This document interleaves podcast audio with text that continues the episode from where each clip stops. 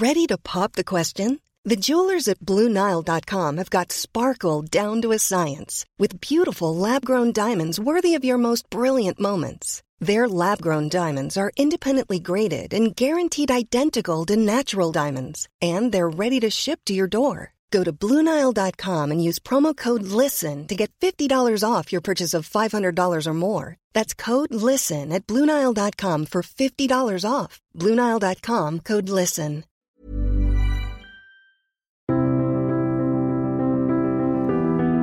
Bienvenue pour cette nouvelle émission de Conflit. Ravi de vous retrouver cette semaine pour une nouvelle émission de nos podcasts. Émission un peu particulière puisque d'habitude je m'entretiens avec un seul invité et cette semaine j'ai deux invités autour de moi pour évoquer les sujets du terrorisme. Nous allons partir du Pakistan et de l'Asie du Sud-Est pour ensuite euh, nous prolonger euh, vers l'Europe et vers euh, nos contrées occidentales. Pour évoquer ces sujets terroristes, je reçois cette semaine donc Daniel Dory et Alain Lamballe. Bonjour. Bonjour. Bonjour. Daniel Dory, vous êtes membre du comité scientifique de conflit, euh, également euh, directeur de la revue Problèmes d'Amérique latine, et euh, vous avez été professeur à l'université de La Rochelle et vous travaillez essentiellement sur les questions du, terrorisme. Et Alain Lamballe, général deuxième section, membre de l'Académie des sciences d'outre-mer et d'Asie 21 Futurible et auteur également de nombreux ouvrages consacrés au Pakistan et euh, au terrorisme en Asie du Sud. Je mentionne celui-ci qui est paru récemment, Insurrection et terrorisme en Asie du Sud, de l'édition euh, Stratégie, collection des chercheurs militaires.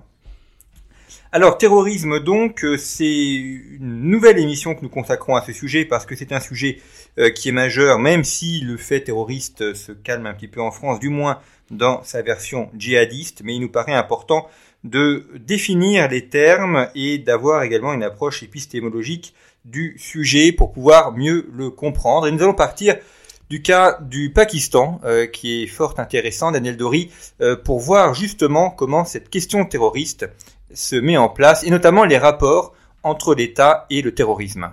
Oui, voilà.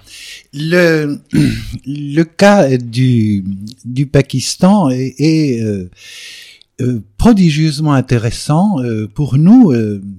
Euh, et donc, on a la chance d'avoir le général Lamballe, qui est quand même le grand spécialiste de la zone, pour évoquer cette espèce de camailleux qui est remarquable entre les organisations terroristes qui dépendent directement des services pakistanais, des organisations qui n'en dépendent pas directement, mais qui sont quand même liées, des organisations freelance qui agissent contre pour des intérêts divers et variés et des groupes totalement anomiques qui euh, utilisent les frontières euh, euh, de temps à autre pour faire des méfaits divers. Avec quand même un phénomène intéressant, c'est que cette, ce, bouillon, cette marmite de, de, production de terrorisme peut produire des attentats remarquables, multisites comme Bombay 2008, c'est-à-dire qu'on a affaire à des gens sérieux, pas seulement des des services, mais des, des organisations sérieuses. Donc c'est c'est un petit peu l'opportunité de voir la diversité des terrorismes à partir d'un des lieux euh, emblématiques de production du phénomène.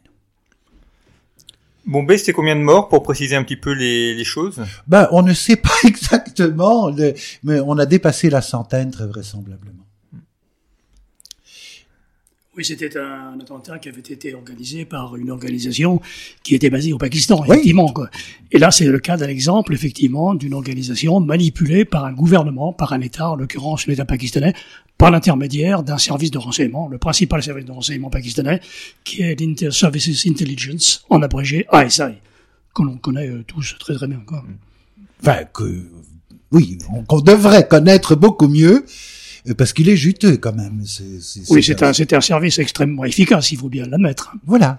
La plaisanterie euh, que j'ai entendue sur le Pakistan souvent, c'est que la plupart des pays ont une armée, mais au Pakistan, c'est une armée qui a un pays. C'est tout à fait exact et on pourrait tout à fait euh, justifier cette, cette formule par la politique actuelle au Pakistan. Hein. Incontestablement, euh, l'armée joue un rôle important, même si le chef d'état-major de l'armée de terre, qui vient d'être remplacé, a déclaré avant de partir que l'armée ne s'occuperait plus de politique.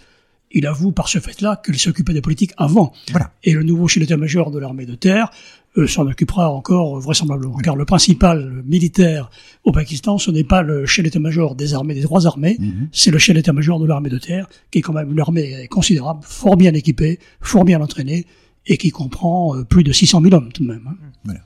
Et le service de, le service de renseignement dépend, en fait, De la- de l'armée. C'est un service vraiment militaire. Il y a des civils, c'est vrai, mais le, le, le patron de, ce, de cet ASI est un général de corps d'armée, euh, de l'armée de terre en règle générale. Pourquoi est-ce que les Pakistanais avaient organisé via leur service de renseignement cet attentat à Bombay? C'était euh, la question du Cachemire, c'était euh, déstabiliser l'Inde? Alors, il y a effectivement euh, euh, une utilisation du terrorisme à des fins de politique étrangère, c'est une évidence. Le terrorisme est une prolongation finalement de la politique étrangère. Euh, et c'était le cas euh, précisément de cet attentat de, de, de Mumbai, mais c'est le cas de beaucoup d'autres attentats, au Cachemire en particulier, car le Cachemire est avant une pôle de discorde considérable entre l'Inde et le Pakistan, et le terrorisme, euh, évidemment, est extrêmement actif là-bas.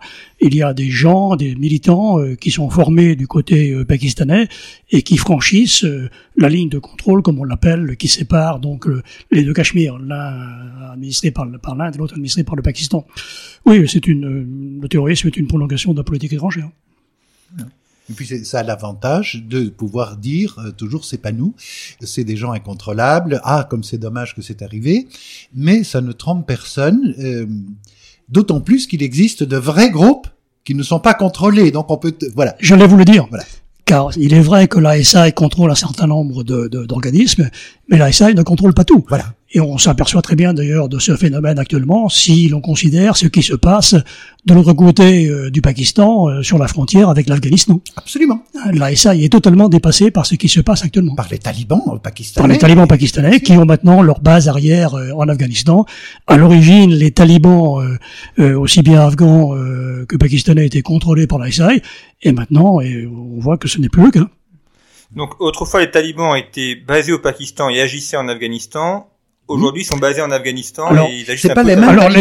C'est pas les mêmes. Non, attention. Les, les talibans, euh, à l'origine, n'étaient pas, n'ont pas été créés par le Pakistan. Ils ont été utilisés par l'ASI en particulier, mais ils ont été euh, créés, ces pas talibans, en Afghanistan même, quoi. Mais euh, le Pakistan a pris le train en marche. Alors maintenant, il y a effectivement les, Pakistan, les, les talibans euh, afghans qui ont pris le pouvoir en août 2021, on le sait. Ouais. Et puis il y a les talibans euh, pakistanais euh, qui ont la même idéologie que les talibans afghans, c'est-à-dire les uns comme les autres veulent créer un État islamique basé sur la charia. C'est le cas en Afghanistan. Et les talibans euh, pakistanais veulent faire la même chose au Pakistan. Et là, on s'aperçoit très bien que l'ISI, précisément, n'a plus la main. Quoi. Il y a eu des tentatives de négociation qui ont été faites entre le gouvernement euh, pakistanais et les talibans, euh, les talibans pakistanais, euh, sous l'égide de l'ISI, sous l'égide de l'armée de terre, mais ça n'a pas abouti. Les, talibans pakistanais ont rompu cet accord de cessez-le-feu qui en fait n'avait jamais été appliqué. Et les attentats actuellement se multiplient de plus en plus sur la frontière afghane et puis même ailleurs au, Pakistan. Et ça montre quelque chose qu'en tant que géopoliticien me fascine, c'est qu'on a affaire à des groupes qui, notamment, pratiquent le terrorisme, qui sont plus ou moins liés à des États, mais le conflit, une partie du conflit entre le Pakistan et le, les talibans afghans vient de la ligne du rang que les Afghans ne reconnaissent pas. Alors c'est tout à fait exact. Alors cette ligne du rang, c'est en fait ce qui sert de frontière entre le Pakistan et euh, l'Afghanistan. Mais en fait, c'est une frontière qui a été définie à l'époque coloniale, à l'époque britannique en 1893 très exactement. Et ça coupe les Pashtuns. Alors ça coupe totalement en deux la communauté Pashtun. D'ailleurs, j'ai étudié ce problème Ah. dans un livre que, que j'ai fait sur les Pashtuns précisément. Et euh, c'est un sujet euh, qui divise les deux pays. Et aucun gouvernement afghan n'a reconnu cette ligne d'Iran comme frontière, y compris les talibans actuels. Voilà. Les talibans, les talibans afghans ne reconnaissent pas cette frontière. Pour eux, cette ligne du rang définie en 1893 est une ligne artificielle, et elle l'est en définitive. Pour le, les talibans euh, afghans, la frontière de l'Afghanistan se situe sur l'Indus. Bah oui. C'est-à-dire qu'elle inclut toute la province euh, nord-ouest du Pakistan qu'on appelle maintenant le Khyber Pakhtunkhwa. Et qui comprend 36 millions d'habitants, la majorité étant des Pashtuns. 36 millions, c'est pas, c'est pas de mince affaire. C'est la moitié de la population française. Oui. Oui. Alors la population du Pakistan, il faut le savoir, c'est un phénomène considérable. C'est lié au terrorisme également, tout ça, hein, car ça déstabilise évidemment le pays. Au Pakistan, dans ce qui est le Pakistan actuel, il y avait en 1947, au moment de la création du pays, 33 millions d'habitants à peu près. Actuellement, ils sont peut-être 220, 230 millions d'habitants. C'est pas très exactement. C'est important peut-être. Ce qui veut dire que la population a été multipliée par plus de 7. Mais il n'y a pas de recensement.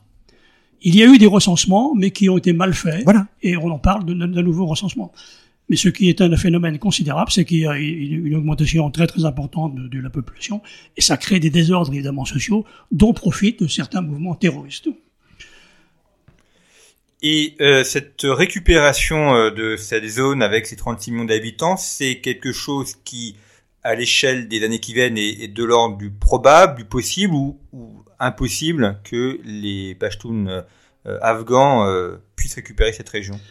Alors, dans le livre que j'ai publié il y a deux, deux, trois ans, je crois, un des livres que j'ai intitulé Les Pashtuns, un grand peuple, un grand peuple sans pays. VA, hein VA édition. VA édition, absolument. j'ai étudié plusieurs scénarios, dont celui que vous évoquez. Il y a la possibilité d'un grand Afghanistan. C'est-à-dire que l'Afghanistan pourrait essayer de récupérer les zones Pashtuns qui ont été perdues par l'Afghanistan à l'époque coloniale. Ça me paraît impossible parce que le Pakistan, l'Afghanistan a des problèmes évidemment que l'on sait, et puis le Pakistan a une armée extrêmement solide, comme je l'ai dit tout à l'heure. Donc cette, solution d'un grand Afghanistan me paraît impossible.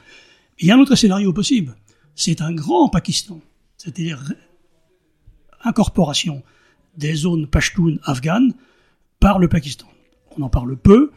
Euh, L'armée pakistanaise s'intéresse certainement de très près à ça. D'ailleurs, comme euh, le Pakistan accuse à juste titre l'Afghanistan de soutenir les talibans euh, pakistanais, l'armée euh, pakistanaise, le gouvernement pakistanais envisage éventuellement d'intervenir militairement dans les zones pashtunes afghanes. Ce qui veut dire qu'il y a une possibilité de récupération. D'ailleurs, dans le livre que je, que citais, j'envisage éventuellement une collaboration possible entre l'armée pakistanaise et les talibans afghans. Le scénario pourrait être le suivant les Pakistanais pourraient dire euh, aux, Afghans, aux Pashtuns, eh ben écoutez, on vous incorpore, mais en échange, on accepte que vous imposez la charia dans toute la zone Pashtun euh, afghane et puis euh, pakistanaise. Ça ferait, et peut-être même, ils pourraient accorder des ministères importants à ces Afghans. C'est un scénario possible, peut-être difficilement envisageable, mais qui n'est pas du tout à exclure. Avec un ingrédient additionnel, c'est l'État islamique que, à mon avis, les l'ISIS euh, pakistanais ne voient pas d'un très mauvais œil leur présence pour déstabiliser les Afghans, euh, les talibans afghans qui soutiennent le taliban pakistanais. Euh, alors, le, le Daesh, allusion à Daesh. Hein. Alors Daesh est effectivement présent en Asie du Sud, présent en Afghanistan, présent au Pakistan, présent aussi, aussi en Inde. Daesh a une vocation évidemment internationale. Daesh veut imposer la charia dans le monde entier en réalité, alors que les talibans afghans ont une vocation régionale et les talibans pakistanais, pareil, ont une vocation régionale. Ils veulent imposer la charia dans ces deux pays, Afghanistan, c'est déjà fait, et, Pakistan. Mais il y a des liens effectivement entre ces différentes organisations, bien évidemment, parce qu'ils prônent les uns comme les autres la, la charia. Là, on aboutit effectivement à une internationalisation du, du terrorisme. Voilà. Alors d'ailleurs, je renvoie nos auditeurs à euh, plusieurs articles que vous avez réalisés avec Hervé où on a une cartographie à la fois des ethnies pakistanaises et afghanes et euh, de l'imprégnation terroriste, euh, des cartes que l'on retrouve sur le site de conflit pour les abonnés et qui permettent de, visualiser le, problème. vous évoquez donc cette confrontation entre Daesh et, les terrorismes afghans ou pakistanais. Euh, donc il n'y a pas de, de volonté de, de propagation euh, de l'idéologie euh, islamiste ou musulmane de la part des, Pakistanais. C'est contrôler leur territoire, éventuellement l'étendre vers l'Afghanistan, mais il n'y a pas de projet mondial. À mon avis, non. Non, pas vraiment. Mais ce terrorisme islamique est présent également en Inde, mm. est présent également au Bangladesh. Euh, en Inde, ce terrorisme islamique existe au Cachemire. Alors là, il y a un point qu'il faut évoquer, c'est que le terrorisme parfois favorise euh, une idéologie, veut imposer une idéologie, mais ça aboutit parfois à une revendication également territoriale. Et c'est le cas du Cachemire. Il s'agit à la fois d'imposer la charia, mais il s'agit aussi de récupérer la partie indienne euh, du, Cachemire. Mais le terrorisme islamique est présent dans d'autres régions euh, indiennes, au Kerala en particulier.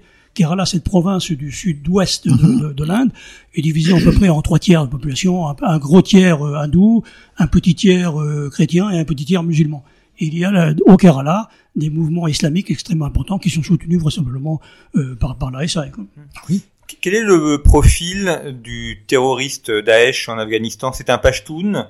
C'est un Afghan euh, non Pashtun autre opposé aux talibans? Euh, il y a des, des, des, des, des relations euh, qui, qui existent entre Daesh et les talibans afghans. Euh, le, le, le- on ne connaît, pas très bien le- le- le- les, dirigeants de Non, Daesh non. en Afghanistan. Non. Euh, C'est apparemment des gens qui, qui relèveraient plutôt de la mouvance tadjik, ouzbek. euh, alors là, c'est un autre phénomène international. voilà, oui, Il oui. y a effectivement Oui. un islamisme euh, qui renaît peut-être en Asie centrale, et il y a des mouvements effectivement ouzbeks en particulier qui sont soutenus euh, par le régime taliban afghan actuel. Oui, oui. Et pareil pour le pour le pour le Tadjikistan. Il y a des mouvements tadjiks également euh, en Afghanistan. Tout Et ça, kazakh à la frontière pakistanaise. Pardon? Et kazakh à la frontière Aussi pakistanaise. aussi. Et puis il y a également le phénomène ouïghour. Il y a des Ouïghours euh, qui sont formés en Afghanistan, euh, peut-être moins maintenant, mais c'était le cas en tout cas moins maintenant parce que la Chine euh, essaye évidemment de, développer ses relations avec l'Afghanistan. Et elle a les moyens de les calmer. Elle a des moyens de les calmer en particulier. Il y a une frontière commune hein, entre la, la Voilà. Chine et l'Afghanistan qui a été créée en 1895 aussi, à l'époque coloniale. Une frontière euh, très très euh, peu importante, de 76 km, 76 km. Enfin, une frontière tout de même. Ouais, ouais, ouais. ouais. Donc les Anglais ont importé le cricket, la, la marmelade et puis les frontières. Mais la, la frontière est plus compliquée que le cricket. Ah, mais il y a des problèmes Oui. euh, frontaliers très importants. Avec les frontières, on gagne moins souvent qu'au cricket, euh, dès le moment où les gens ne sont pas d'accord d'être d'un côté ou de l'autre. Mais ça montre surtout un phénomène important, c'est que le terrorisme est une technique, simplement une technique, qui est à la disposition de différents acteurs en fonction des conjonctures, et qu'on va l'utiliser euh, parfois de manière surprenante dès que la conjoncture change. Et, là, c'est tout à fait intéressant, puisque depuis que les talibans arrivent au pouvoir en Afghanistan, ça euh, casse le schéma pakistanais, qui se retrouve avec des talibans pakistanais euh, qui... Alors, moi, je, je vois ça, mais pas dans le détail que vous avez, mais je le vois de loin, surtout à partir de nos études empiriques sur le, le fait terroriste. Et, et c'est une perte de contrôle de l'État sur une frontière qui était à peu près tenue plus ou moins bien, c'est la zone tribale qui était à peu près tenue. Et là, on a euh, un jeu avec un acteur additionnel qui est euh, qui est Daesh. Et Daesh euh, joue des jeux effectivement euh, transnationaux qui peuvent être surprenants parce qu'ils sont en train de réussir des attentats au-delà de la zone de Jalalabad où ils sont installés habituellement. Euh, et là, ça nous inciterait à penser qu'ils sont pas chauds, mais non. C'est les gens qui réussissent à attraper ne le sont pas ou, ou très rarement. Donc, on a affaire à euh, une recomposition qui est tout à fait fascinante. C'est Oui, c'est extrêmement difficile d'y voir clair. Alors, les Pakistanais ont essayé de se protéger euh, des talibans euh, qui se sont repliés donc en Afghanistan en érigeant une clôture. Il y a maintenant une clôture électrifiée euh, avec des mines euh, qui euh, longe toute la ligne du rang, Oui. Y compris d'ailleurs euh, la frontière iranienne. hein. Euh, mais euh, on constate que les attentats quand même commis euh, au Pakistan sont parfois orchestrés à partir de l'Afghanistan. Ouais. Ce qui veut dire qu'il y a quand même des passages, malgré cette clôture, euh, qui est totalement artificielle, qui divise vraiment, comme on l'a dit tout à l'heure, euh, Des familles. qui est la plus grande communauté tribale au monde d'ailleurs. Alors au point de vue euh, terrorisme en Asie du Sud et en particulier au Pakistan, je crois qu'il faut également insister, je l'ai fait tout à l'heure et aussi, sur le phénomène euh, nationaliste. Le terrorisme sert à propager une idéologie, mais sert aussi à conquérir des territoires ou euh, à, opt- à donner une indépendance à certains territoires. Je veux, je veux dire par là que le Pakistan est confronté à un nationalisme, à un terrorisme nationaliste au Baloutchistan. Il y a des mouvements euh, baloutches extrêmement importants qui revendiquent l'autonomie et même l'indépendance du Baloutchistan. Ces gens-là sont effectivement musulmans, mais ils ne revendiquent pas un islam extrémiste comme euh, comme les talibans, pas du tout. Ils veulent simplement l'autonomie, euh, voire l'indépendance du Baloutchistan, et c'est un phénomène considérable. Alors l'État pakistanais joue le jeu euh, des, talibans quelquefois pour permettre à ceux-ci de s'opposer aux nationalistes balouches. C'est assez complexe en réalité. Alors ce phénomène nationaliste balouche qui utilise le terrorisme concerne également euh, la partie orientale de l'Iran, qu'on appelle le Séistan, qui est peuplée de sunnites. L'Iran, on le sait bien sûr, est chiite, mais la partie orientale euh, est composée donc de cette province du Séistan, peuplée de balouches sunnites. Oui. Donc il y a là un problème euh, considérable. Un autre aspect également du terrorisme au Pakistan, c'est un terrorisme anti-chinois il y a des attentats euh, commis contre la Chine régulièrement, au Baloutchistan en particulier. Les Balouches estiment que les Chinois exploitent leurs ressources. Et n'admettent pas ça. Puis il y a des pipelines en préparation. Il y a des pipelines en préparation entre Gwadar, qui est sur la côte de, l'Arakan, et puis euh, le, le, Xinjiang. Il y a des mines également euh, qui veulent, qui pourraient être exploitées par les Chinois. Les Chinois ont des intérêts économiques extrêmement importants. Ils veulent créer un corridor économique entre le Xinjiang et la mer d'Arabie. Les Baloutches s'y opposent. Et les Baloutches sont maintenant en liaison avec des nationalistes sindhi aussi, pour créer des attentats contre les, contre les Chinois, y compris à Karachi, qui est la capitale du Sindh, une autre province euh, pakistanaise. Mais le nationalisme sindhi n'est pas extrêmement important. Oui, mais il est très très lié. il y a un phénomène intéressant. Euh, le fait qu'ils soient euh, sunnites, les, les Balouches, euh, fait une coupure récente dans l'Iran que bien sûr tous les services euh, occidentaux, euh, donc le camp du bien que nous aimons tant, euh, va, va, exploiter, alors que dans la période avant du temps du Shah d'Iran, euh, le Balouche était, le Balouchistan était un lieu, par exemple, la, la femme du Shah d'Iran était une princesse Balouche. Mmh. C'est quand même intéressant comme récupération de alors qu'on imagine mal un, un mollah ou un ayatollah aller chercher des Donc on a euh, une, une coupure euh, religieuse qui est beaucoup plus facilement exploitable maintenant du côté Afghanistan, qui fragilise le, le versant sud, qui par ailleurs est lié au collier de perles chinois euh, des ports. C'est-à-dire qu'on a un, un de conflits dans lequel les attentats sont des espèces de petites pustules qui nous permettent d'avoir un regard sur des conflits extrêmement compliqués. Mmh. Oui, tout à fait d'accord. Quel est le rapport entre le, nationalisme et euh, l'islamisme? Qu'est-ce qui est premier finalement? Est-ce que ce sont d'abord, je pense notamment au Pakistan, euh, d'abord des gens qui veulent diffuser le djihadisme euh, mmh. ou l'islamisme, ou est-ce que ce sont d'abord des personnes qui veulent défendre leur identité, leur ethnie et leur peuple sur leur territoire et qui se servent de l'islamisme comme moteur ou comme prétexte? Les deux existent. Oui les talibans veulent promouvoir, comme on l'a dit déjà, une idéologie islamiste. Hmm. Ils ne revendiquent pas de territoire particulier, sauf peut-être effectivement, comme je l'ai dit, un grand Afghanistan ou un grand, un grand Pakistan. Mais il y a à côté de, cette, de, ce, ce terrorisme idéologique un terrorisme nationaliste. Hein, c'est le cas du de Balouchistan. Hmm. Et c'est le cas un petit peu aussi euh, du Gilgit-Baltistan, vous savez, cette région au nord euh, du Pakistan qui n'est pas vraiment euh, considérée comme une province parce que ça fait partie du Cachemire. Mais il y a également un petit nationalisme qui, qui, qui naît là-bas, mais que l'ASA et l'armée pakistanaise contrôlent très très bien. Et les Chinois, évidemment, sont extrêmement préoccupés par ce, par ce phénomène au Gilgit-Baltistan, parce qu'il y a une route qu'ils ont construite dans les années 70, qu'ils modernisent actuellement, qui relie Kashgar, dans le sud de Xinjiang, euh, au Punjab euh, pakistanais. Voilà. C'est alors moi, je ne considère jamais comme étant très intéressant le fait de classifier les terrorismes par euh, motivation, parce que finalement, c'est une technique de communication.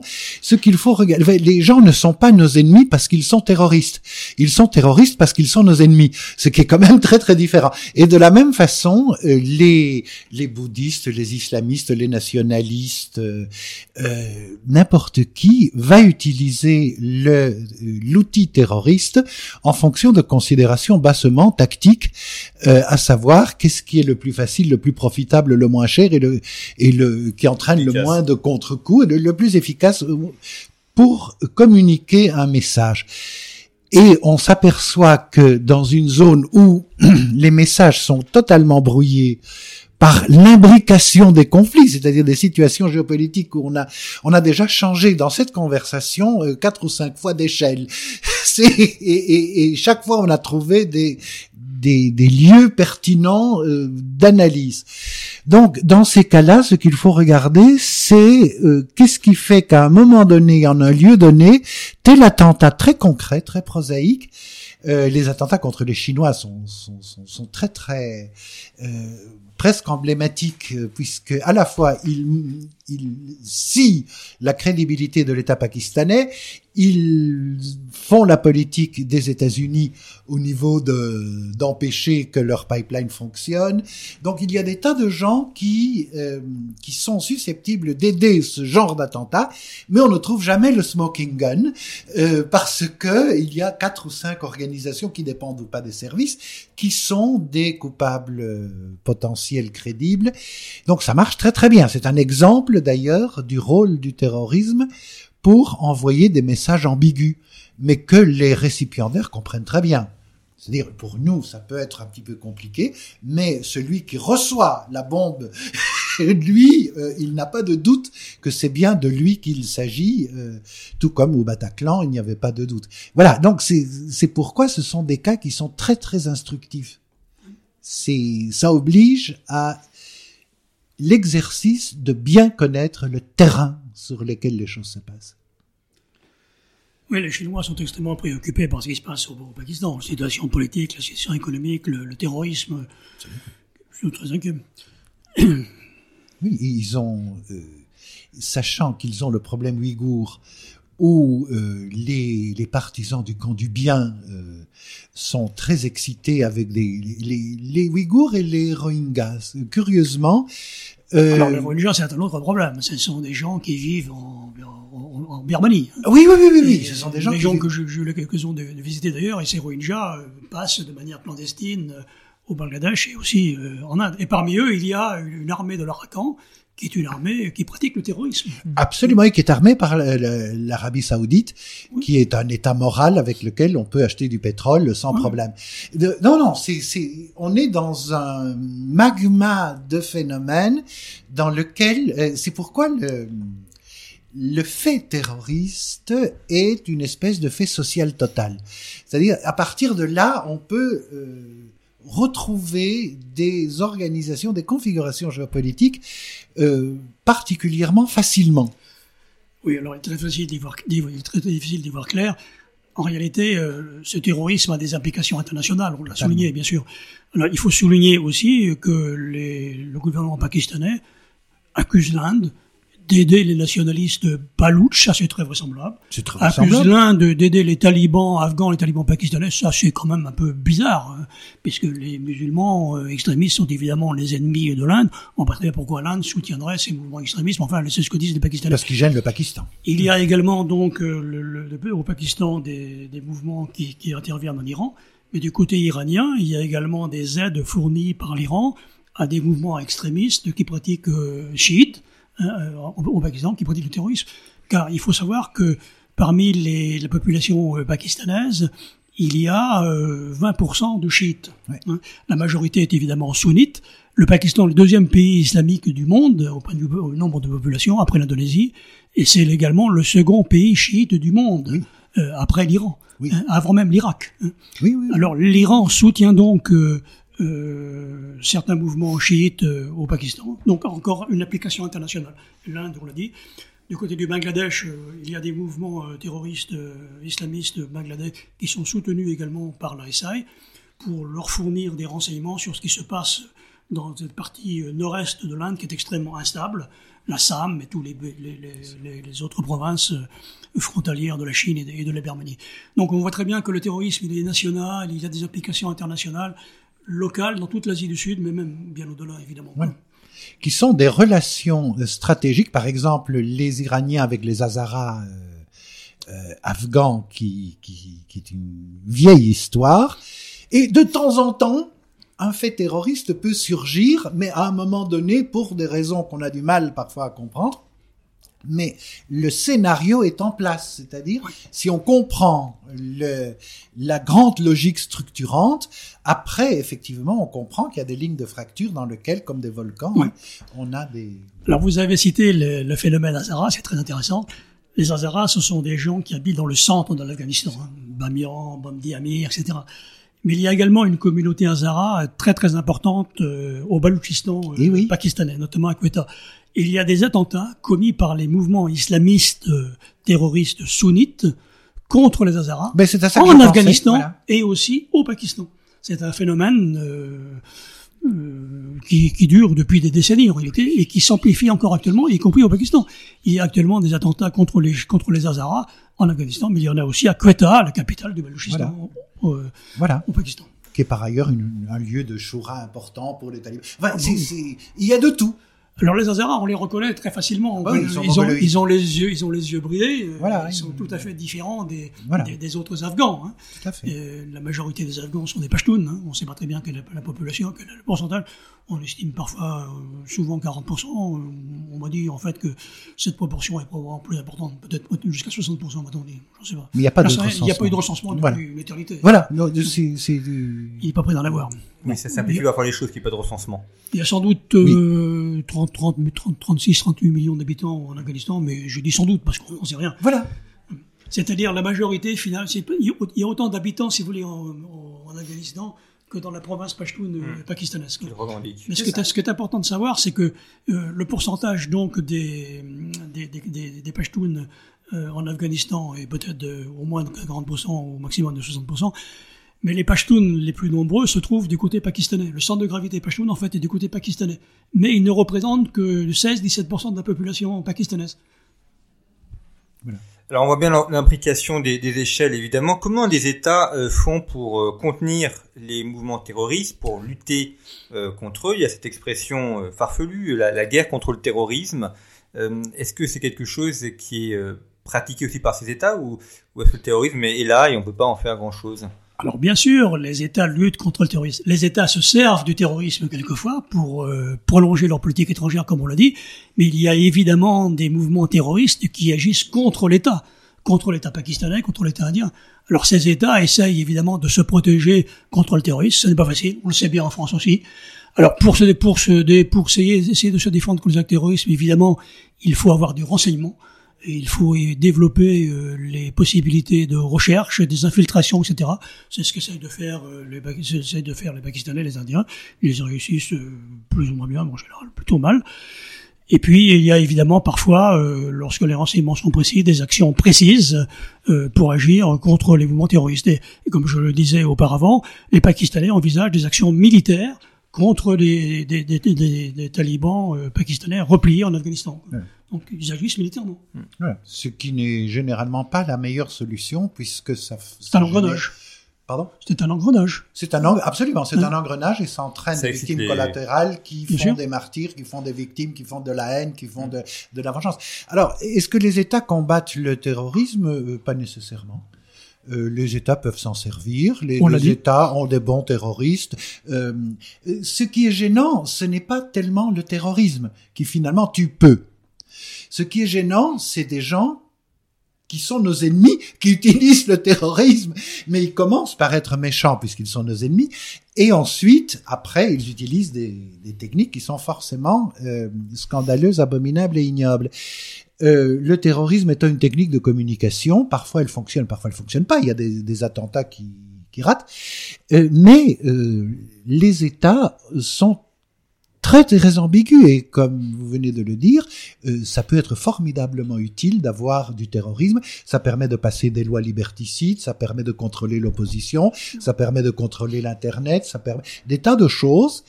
Et sous prétexte de terrorisme, sachant que, je répète, euh, on a plus de probabilité de mourir noyé dans sa baignoire que d'être victime d'un attentat terroriste. Par contre, c'est beaucoup plus spectaculaire, bien évidemment. Alors c'est vrai, euh, le terrorisme provoque relativement peu de morts, mais il entretient évidemment la peur. Quoi. Voilà. C'est absolument. Et surtout l'indignation. Euh, c'est un moyen que l'État euh, qui délégitime l'État comme garant de la sécurité des citoyens. Donc ça, c'est très très grave.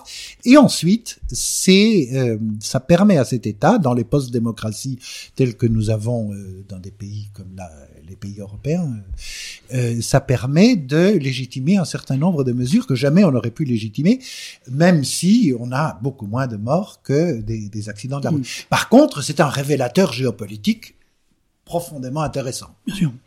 Alors vous avez mentionné le problème de l'Internet. Alors l'Internet est évidemment utilisé par les États pour lutter contre les terroristes, mais les terroristes eux-mêmes utilisent l'Internet. Bien sûr. Ils ont des moyens techniques qu'ils savent parfaitement maîtriser actuellement les talibans afghans, les talibans pakistanais ont leurs propres médias. Il y a des, des, des revues des spécialisées euh, en arabe, dans les langues locales, en ourdou, en, en hindi, etc. Et puis ils utilisent euh, à la perfection euh, Internet. Ce ne sont pas des, des demeurés. Hein. Et des drones. Il y a, parmi eux des, gens extrêmement évoqués. Alors, en, en, point de vue effectivement lutte contre le terrorisme, le drone joue effectivement un rôle important. D'abord pour s'informer sur ce qui se passe mais rien ne place, rien ne remplace quand même le renseignement humain. Parce que un, drone peut euh, repérer l'arrivée de quelqu'un euh, dans une dans une maison, mais savoir qui c'est, euh, c'est pas du tout évident. Comme. Tout à fait.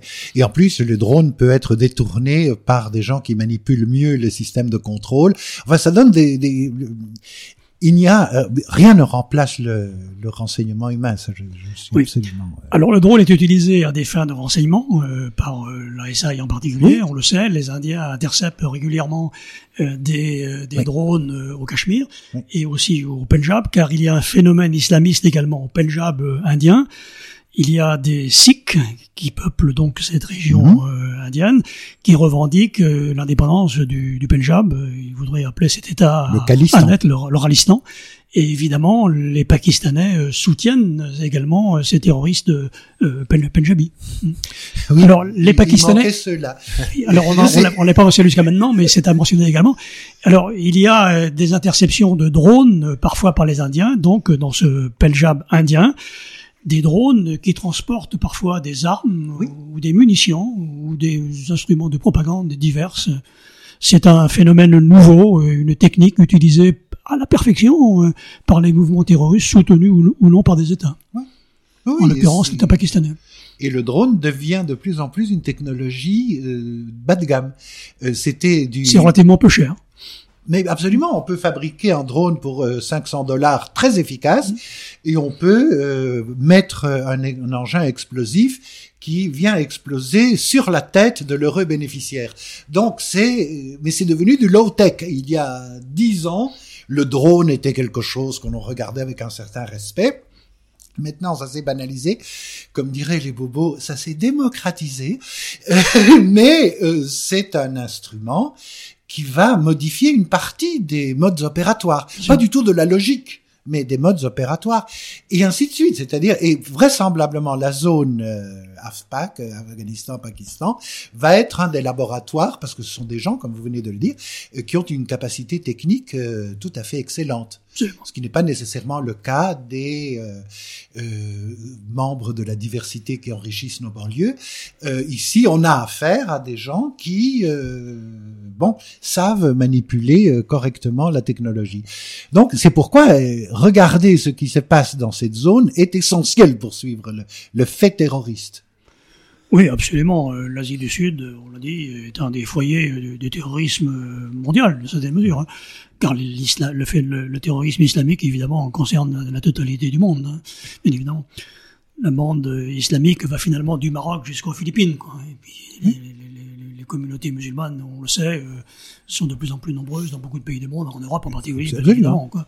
Donc tout, il y a des liens incontestablement qui se créent entre tous ces phénomènes euh, extrémistes. Je voulais vous interroger sur l'attentat qu'il y a eu au Pakistan contre des Français. Euh, C'était des ingénieurs français qui étaient là-bas. Qu'est-ce qu'on a comme élément sur le sujet ou ou alors là, euh, c'est assez flou. On ne sait pas très bien euh, quelle est la motivation. Euh, on a dit que pendant les négociations pour la vente de sous-marins euh, au Pakistan, on a dit qu'il y avait des négociations en parallèle, que des commissions avaient été versées ou avaient été promises en tout cas à certains, certaines personnalités pakistanaises.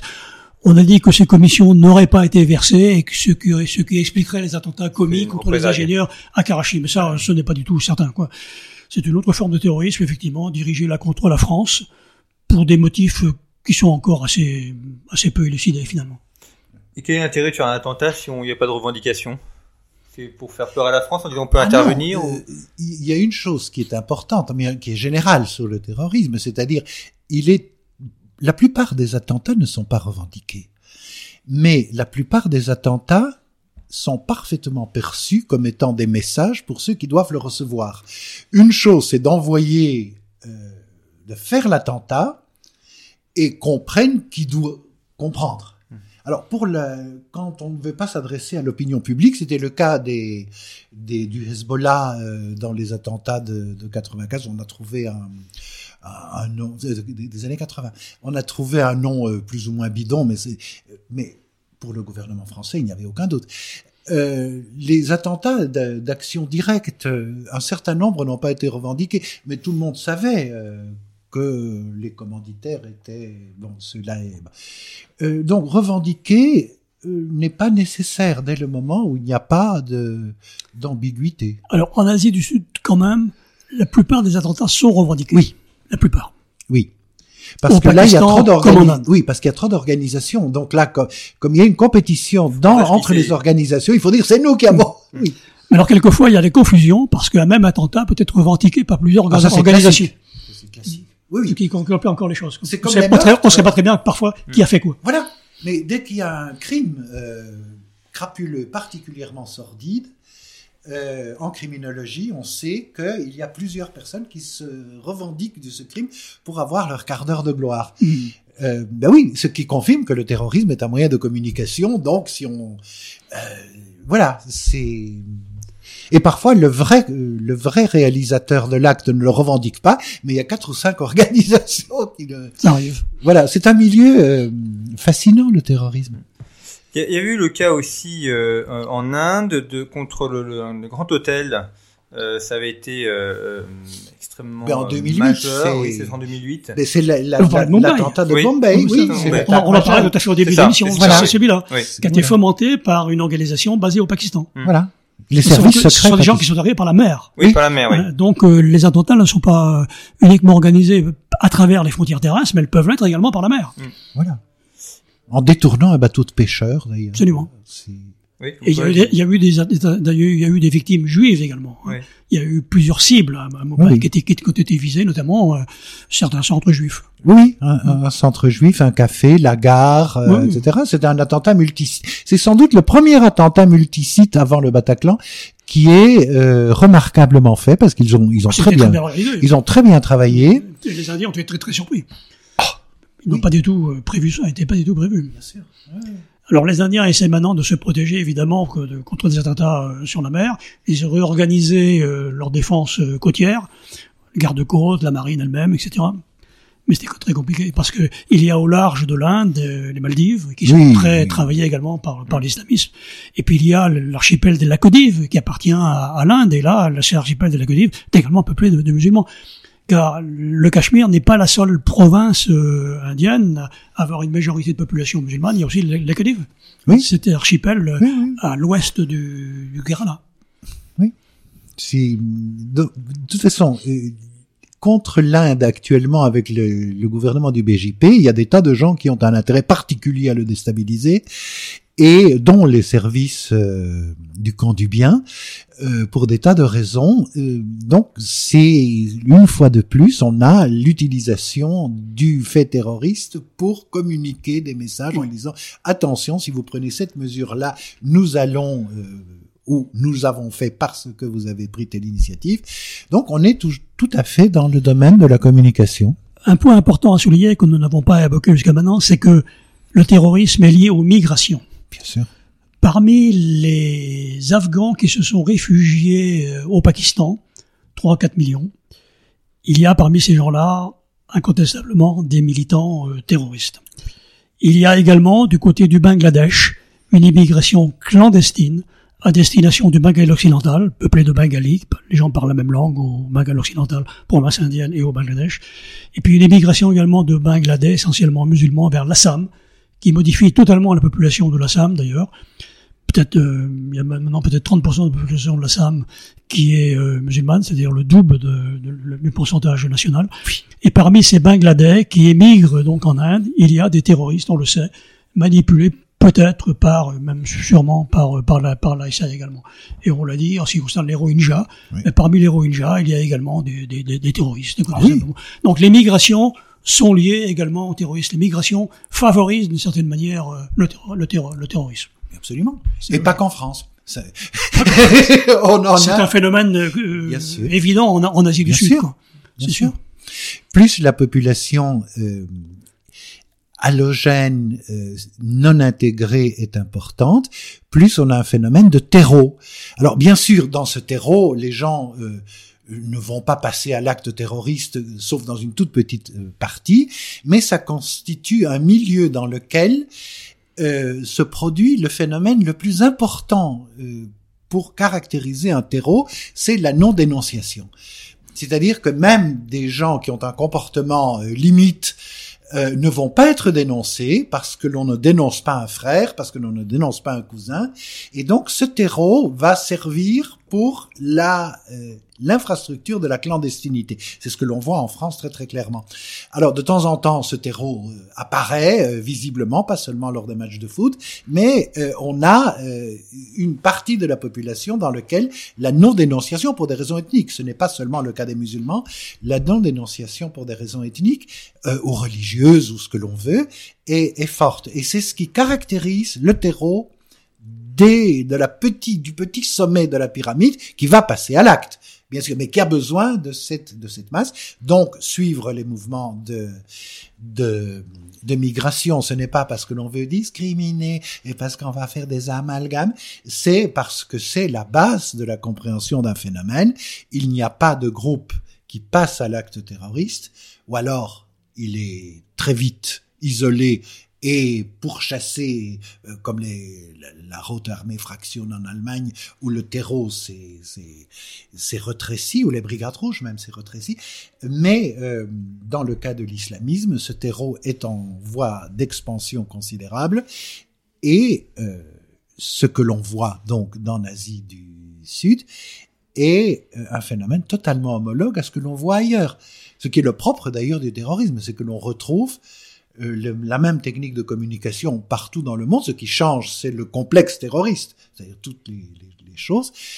Et voilà, donc j'invite très très vivement euh, euh, nos auditeurs à lire le chapitre qu'a écrit le général Lamballe dans notre livre Le complexe terroriste, dans lequel euh, c'est pas seulement pour faire de la publicité par notre livre euh, que nous avons dirigé avec Jean-Baptiste, mais parce que ça vient tout à fait euh, euh, pour illustrer la complexité des faits, parce que là on, est rentré dans dans parfois des considérations techniques qui sont indispensables, mais pouvoir le lire calmement euh, dans le numéro 33 de conflit. En plus, il y a une carte euh, sur les ethnies, les, les attentats. Euh, et il faut savoir que ce que l'on parle n'est pas du tout exotique. Ce que l'on parle, c'est une logique du fait terroriste qui est valable ici, partout et ailleurs. Eh bien, merci beaucoup et c'est cette conclusion que nous allons euh, terminer notre euh, conversation. Merci à tous les deux, Général Alain Lamballe et Daniel Dory, d'avoir éclairci, éclairci en montrant la complexité et l'imbrication de cette zone d'Asie du Sud et merci à nos auditeurs qui sont chaque semaine de plus en plus nombreux à nous suivre. Et euh, également, je vous rappelle toujours cette euh, nécessité de, de, soutenir Conflit, notamment en vous abonnant ou en abonnant des proches. En vous abonnant, vous permettez à la revue de continuer son développement, de vous proposer également ses contenus en libre accès. Vous avez tous les éléments pour vous abonner sur le site internet de Conflit revueconflit.com et euh, l'abonnement est le meilleur soutien à faire, d'autant qu'avec les abonnements, vous avez accès sur le site internet à du contenu exclusif réservé aux abonnés. Donc, euh, non seulement vous êtes des conflits, mais en plus, euh, vous avez accès à, à, des éléments que auxquels n'ont pas accès les non-abonnés. Merci beaucoup pour votre fidélité. À très bientôt.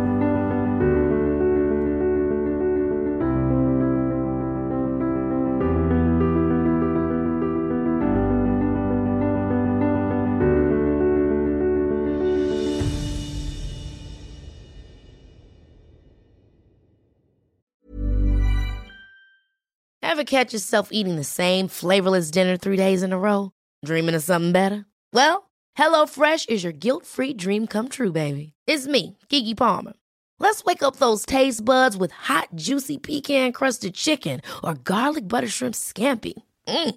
Hello Fresh. Stop dreaming of all the delicious possibilities and dig in at HelloFresh.com. Let's get this dinner party started.